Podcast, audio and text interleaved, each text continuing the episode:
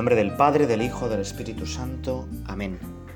Oh Dios eterno, en quien la misericordia es infinita y el tesoro de compasión inagotable, vuelve a nosotros tu mirada bondadosa y aumenta tu misericordia en nosotros, para que en momentos difíciles no desesperemos ni nos desalentemos, sino que con gran confianza nos sometamos a tu santa voluntad que es el amor y la misericordia misma. Bueno, hemos cogido esta oración para empezar esta rato oración contigo, Señor, porque hoy vamos a reflexionar sobre un pasaje de San Mateo en el que el propio San Mateo nos cuenta su vocación, su historia, y lo hace de una manera como muy sutil. Te voy a leer el pasaje que dice así. En aquel tiempo, pasando Jesús por allí, vio un hombre llamado Mateo, que estaba sentado al banco de los tributos públicos, y le dijo, Sígueme. Y se levantó y le siguió.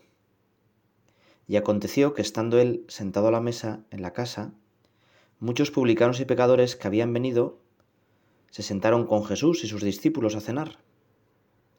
Cuando vieron esto los fariseos, dijeron a los discípulos, ¿Por qué come vuestro maestro con publicanos y pecadores?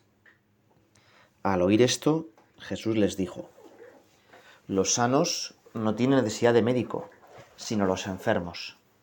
Id pues y aprended lo que significa misericordia quiero y no sacrificio, porque no he venido a llamar a los justos, sino a los pecadores al arrepentimiento. Sigue el pasaje con esta pequeña coletilla, pero que es importante. Entonces vinieron a él los discípulos de Juan diciendo, ¿Y por qué nosotros y los fariseos ayunamos muchas veces y tus discípulos no ayunan? Jesús les dijo, ¿acaso pueden los que están de bodas tener luto mientras el esposo está con ellos? Pero vendrán días cuando el esposo les será arrebatado y entonces ayunarán. Nadie pone remiendo de paño nuevo en un vestido viejo, porque tal remiendo tira del vestido y se hace peor la rotura. No se echa vino nuevo en odres viejos. De otra manera los odres se rompen y el vino se derrama y los odres se pierden. A vino nuevo, odres nuevos. Bueno, aquí hay un, como un gran contraste. Y de hecho, toda esta meditación vamos a utilizar un cuadro que es maravilloso. Se llama La vocación de San Mateo. Eh, creo que lo conoces. En el canal de YouTube espero que lo cuelguen. Lo hizo Caravaggio y es una de las obras cumbres de lo que se llama el tenebrismo, de jugar con los contrastes entre luz, luz y oscuridad. Y este pasaje juega muy bien con esos contrastes. Por un lado está la luz de Jesucristo que llega a Mateo y Mateo cambia y pasa de la oscuridad a la luz. La luz de Jesucristo que ilumina mis oscuridades. Y por otra parte están los que siguen la oscuridad. Los fariseos que no hacen más que criticar.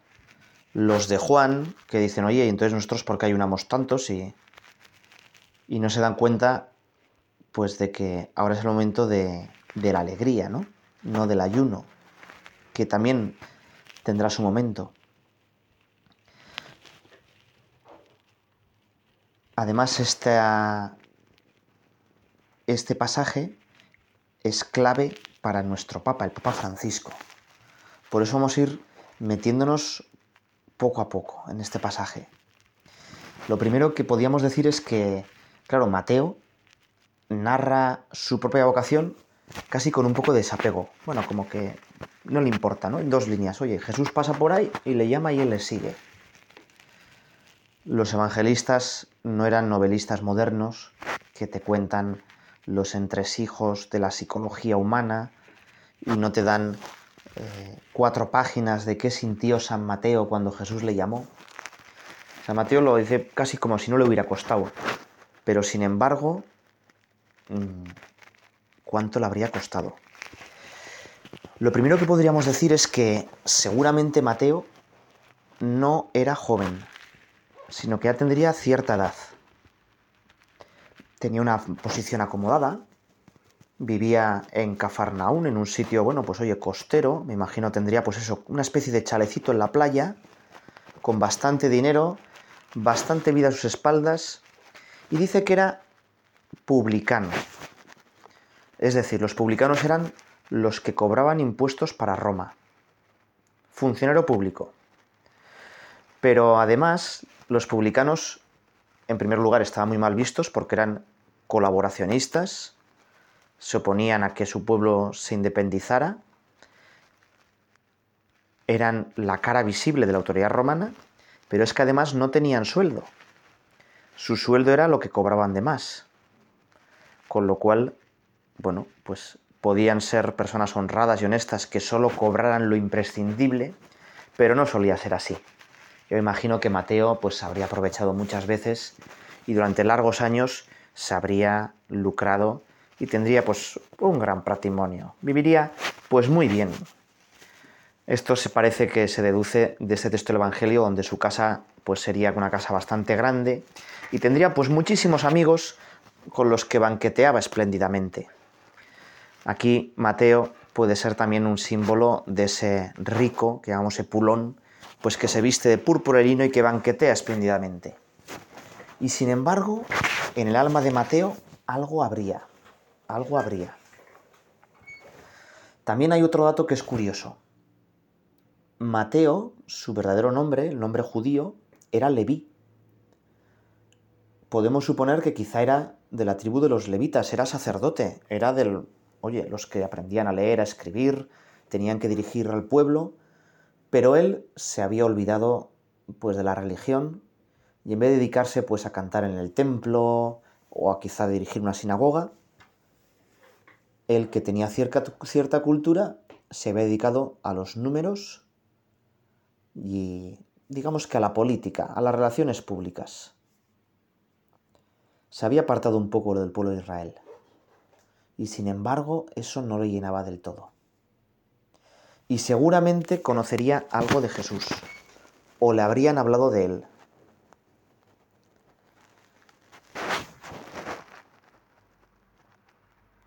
En varias películas se ve en la vida de Jesús este hecho, que llama a Mateo. Y siempre tiene un punto como de confrontación con los fariseos. Hay una película que a mí me gusta especialmente, que te recomiendo que la veas. Y lo voy recomendando en diferentes sitios. Jesús, 1999. Bueno, pues en esta película, Jesús 1999, eh, Mateo llega a un pueblo a pedir el tributo, va con cuatro o cinco romanos, soldados romanos que ayudan a que la gente afloje el dinero, y en ese momento ese pueblo lo atacan los celotes, con Barrabás al frente. Hay un ataque, cogen a los romanos, los degüellan y Mateo se esconde. Y Jesús, cuando ve que el pueblo se atacó por los celotes y sus discípulos, echa a correr. Y entra en el pueblo mientras los celotes están atacando, intenta que los celotes no maten a los romanos, por favor. Y tiene un diálogo con Barrabás, ¿no? en el que, bueno, Barrabás dice que él va a liberar al pueblo de Israel y lo liberará a su espada. Y Jesús le dice que solo se liberará cuando quite el odio de su corazón, ¿verdad? Y entonces, cuando ya Barrabás se va, Jesús va donde está Mateo, que está escondido, que tiene miedo, y le dice, sígueme. Y es cuando Mateo le sigue. Pues quizá está bien pensado, porque hay muchas personas que cambian de vida, que se encuentran con Dios cuando les toca pues un suceso inesperado, una dificultad, una enfermedad. O quizá Mateo, pues no, Mateo también pudo conocer a Dios y pasar Jesús cual, un día normal de su vida, un día que Mateo se había levantado y que tendría muchísimos otros planes, y de repente se encuentra con Jesús. El Papa encontró su vocación precisamente en el día de San Mateo. En la fiesta de San Mateo de 1953, el Papa, que era un joven, que tendría 18 años, decide ir a confesarse. Se confiesa y entonces el Papa nota que desciende sobre él la misericordia de Dios y que Dios le quiere con locura. Y esa misericordia de Dios, él responde pues con su vida. Aquí estoy, Señor.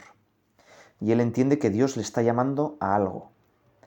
Fíjate que en Mateo, en el Papa y en cada uno de nosotros, vocación significa también misión. Dios te perdona y entonces te da una misión.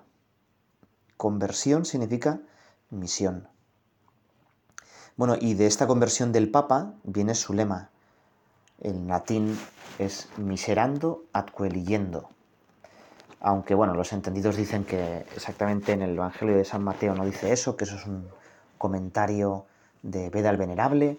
Bueno, nos da igual. Recoge muy bien el sentido de este pasaje. Jesucristo le mira con misericordia y lo elige. Y también de cada uno de nosotros podemos decir esto. Jesucristo me ha mirado con misericordia. Me ha elegido, me ha llamado a estar a su lado. Qué tonto sería si no me doy cuenta de ese amor. San Mateo, muy cerca de este pasaje, pone la escena del joven rico. Un joven bueno, el primero era joven, cosa que él no era joven. O parece ser que no era joven. El joven rico había cumplido todos los mandamientos, cosa que Mateo me imagino que no, y que tendría bastantes juergas y bastantes episodios pues vergonzosos en su vida. Y sin embargo, al joven rico también Jesús le mira con misericordia y el joven rico dice que no. Y Mateo dice que sí. Bueno, vamos a pedir al Señor que tú y yo también sepamos decir sí, un sí muy grande a ese amor de Dios. Un sí como el de la Virgen María. Santa María, ayúdanos siempre a decir que sí a la misericordia de Dios.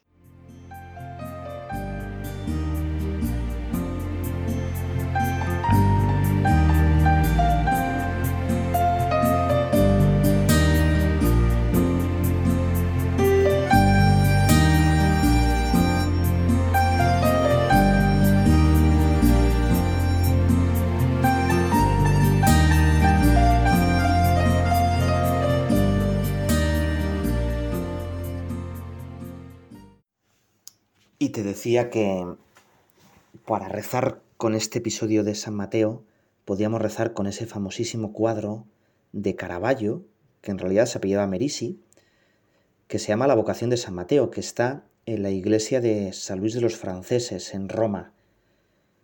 Mm, bueno, a nosotros no nos da, nos da un poco igual, ¿no? ¿Qué estilo es? ¿Cuándo es? Eh, ¿Por qué lo pintó Caravaggio? Nosotros lo que queremos es sacar, bueno, pues provecho espiritual de todas maneras, el propio Caravaggio, quizá cuando pintó este cuadro, lo hizo un poco autobiográficamente. A él le gustaba pintarse. ¿eh? Dicen que tiene otro cuadro, que es la San Juan Bautista decapitado, y dicen que la cabeza de San Juan Bautista es su cabeza, ¿no? Un poco. Y otro cuadro, la Medusa, parece ser que el rostro de la Medusa también es el suyo, aunque era un rostro de mujer. Bueno, y es que Caravaggio tuvo una vida un poco curiosa. ¿eh? Ya desde su niñez y adolescencia, pues era eh, broncas, digamos, ¿no? Se metía siempre en problemas, tenía una pandilla, pues casi de golfos y araganes, y su lema era Nec espe nec metu, sin miedo y sin esperanza. ¿eh? Era un genio de la pintura, pintaba muy bien, pero sin embargo su difícil temperamento lo fue metiendo en líos. Eh, cuando tenía pues treinta y pico años, fue llevado a prisión por ir con un palo a un sargento. Otro pintor lo acusa de difamación. y los líos pues se van, se van sucediendo, ¿no? Hirió con un hacha a un notario ¿eh? que consiguió salvar su vida porque Carballo lo quería matar y este notario pues se abstuvo de presentar cargos porque ya era una persona pues muy famosa y tal. Después, un año más tarde, fue sentenciado a morir, a, morir decapitado. Porque, bueno, pues él, otros, pues líos, ¿no? Porque él solía utilizar una prostituta para posar y entonces el chulo de la prostituta pues se quejó y no le pagó lo que tenía que pagarle y bueno, y entonces él le intentó castrar. ¿eh? Le intentó castrar, lo hizo mal y el, el tal chulo pues murió desangrado, una muerte súper horrible. Y entonces Caravaggio pues le sentencian a muerte, consigue escapar yéndose a Nápoles, ¿no? A un, a otro, otro de los reinos de Italia. Y bueno, pero el tal chulo había dejado encargado, los amigos de, bueno, que se meten líos, había dejado encargado a unos que se vengaran. Total que a los dos años de morir de este, de este episodio, cuando Caravaggio estaba medio escondido, le dan una paliza que le desfiguran el rostro. Y al año siguiente aparece muerto en la playa en Nápoles. Bueno, Caravaggio de aquí, eh, pues dicen que dormía siempre vestido y con una daga, ¿no? Ya se ve que tenía miedo por los líos que se metió en su vida, ¿verdad? Pero sin embargo, parece ser que el cuadro que ha pintado es como autobiográfico. Jesús, o él quisiera que fuera autobiográfico, porque él no consiguió convertirse como Mateo. Jesús que llega a la habitación, que está como muy oscuras, y de su dedo sale como luz. Y la luz le alumbra sobre todo a uno de los personajes que se apunta a sí mismo diciendo, pero ¿soy yo de verdad? Entre los hombres, dice, pero ¿cómo Jesús se puede fijar en mí? Y quizá eso es lo que a ti y a mí nos puede interesar más es a mí a quien me llamas, pero si yo soy un desastre, si yo, Caraballo puede decir, pero si yo tenía unos líos terribles, si, eh, ¿no? Soy un violento, eh, estoy huido de la justicia, eh, me he metido un lío con unos roseneta, pero ¿y a mí me llamas? Y cada uno puede decir, bueno, ¿y a mí, a pesar de mi historia, me llamas? El resto de los, de los recordadores también se giran diciendo, bueno, y Jesús ha entrado a llamarle a este. Y luego va a irse a cenar. Y nos va a invitar a todos nosotros a cenar. ¿Pero por qué? ¿Por qué Jesús se junta con esta eh, gente tan baja, no? El dedo de Jesús, dicen todos los autores, que recuerda al dedo de la capilla sistina de Dios creador. Dios, cuando me llama, me recrea. Le da igual mi pasado me borra todo lo malo y me hace una persona nueva. Y esto pues no es así literatura, no, no, esto es verdad. Del sacramento de la confesión salimos recreados. Lo que tenemos que hacer es creérnoslo. Y es curioso porque hay un personaje eh, que algunos dicen que Mateo es el joven que está contando las monedas y que no hace caso y que solo después va a tirar las monedas y que va a seguir a Jesús. También podríamos pensar que ese joven que cuenta las monedas y que no hace caso, pues somos cada uno de nosotros, o es el propio Caravaggio, que, pues, a pesar de tener ahí al mismo Dios, no, no le sigue. Es el misterio de la libertad divina, ¿verdad? Bueno, pues nosotros vamos a pensar que Dios, porque le ha dado la gana, al último, como un milagro, nos ha llamado. Y me diréis, bueno, pero yo ya, con los años que tengo, yo no voy a cambiar así mucho la vida. ¿A mí a qué me puede llamar Dios? Bueno, Dios me llama a amarle más, a amar más a los demás a salir de mí mismo. Quizá el llamamiento de Dios no te va a cambiar así la vida muchísimo por fuera. No vas a tirar las monedas ¿eh? y hacer una gran fiesta porque Dios ha cambiado radicalmente tu vida. Pero todos los días, desde el momento que nos levantamos, Dios nos está llamando. Nosotros estamos llamados a tener pequeñas conversiones cada día, a comenzar y a recomenzar de nuevo. Un día en el que no hayamos comenzado y recomenzado no tiene ningún valor. Hemos ido para atrás. Por eso vamos a pedirle, Señor, que sepa comenzar y recomenzar. Y decía que este cuadro de Caravaggio eh, representa muy bien toda la escena porque por un lado está la luz de la conversión, la tiniebla de los que no se convierten, del que sigue contando monedas, la luz de la alegría de todos los amigos de Mateo que empiezan a cenar con los, con los apóstoles y con Jesús, y el claroscuro de los fariseos que dicen, pero ¿por qué tu maestro come con pecadores? Los fariseos que no pueden entender que una persona cambie, que tienen estructuras como rígidas y que dicen, han encasillado a estos y dicen, bueno, estos ya, ya no pueden cambiar. Bueno, pues vamos a pedirle también al Señor que nosotros tengamos pues amplitud de miras y pensemos de verdad que una persona puede cambiar.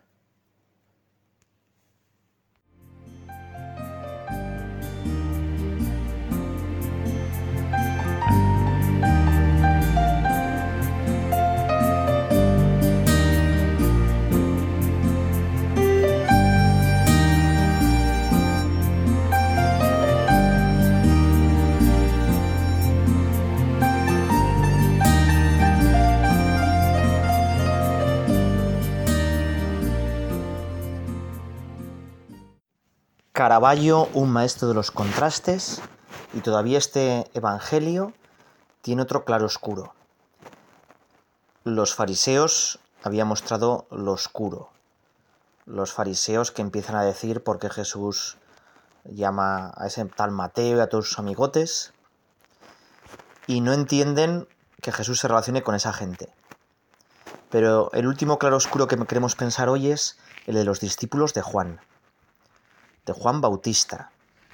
Los discípulos de Juan Bautista que, como él, harían muchísima penitencia, que esperarían que llegara el Mesías, que tenían de verdad muchísimas ganas de hacer lo que Dios quería. Y sin embargo, pues se quedan quizá demasiado fijos en la ley, en lo que hay que hacer, en salvarnos con mis propias fuerzas. Y por eso empiezan a decir, oye, que Juan, nuestro maestro, ayunaba mucho y nosotros también, y tú a comer y a beber, y tú venga de fiesta, pareces un comilón y un borracho.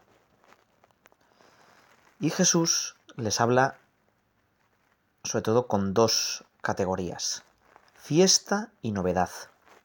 El Papa Francisco, que tiene unas homilías preciosas, eh, nos comenta precisamente este trozo del Evangelio. Dice el Papa que Jesús le responde hablando de fiesta, fiesta esponsal. Este pasaje del vino recuerda a las bodas de Caná. ¿Quién ponía el vino? Pues ponía el vino el novio. Jesús al hacer 600 litros de vino está diciendo que Él es el novio de la humanidad, que Él es la persona que más nos quiere. Por eso Jesús nos dice, oye,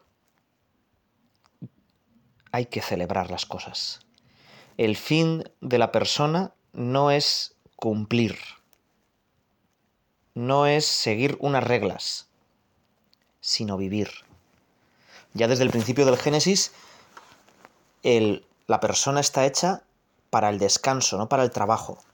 El séptimo día, que representa también el cielo, es el fin de nuestra creación.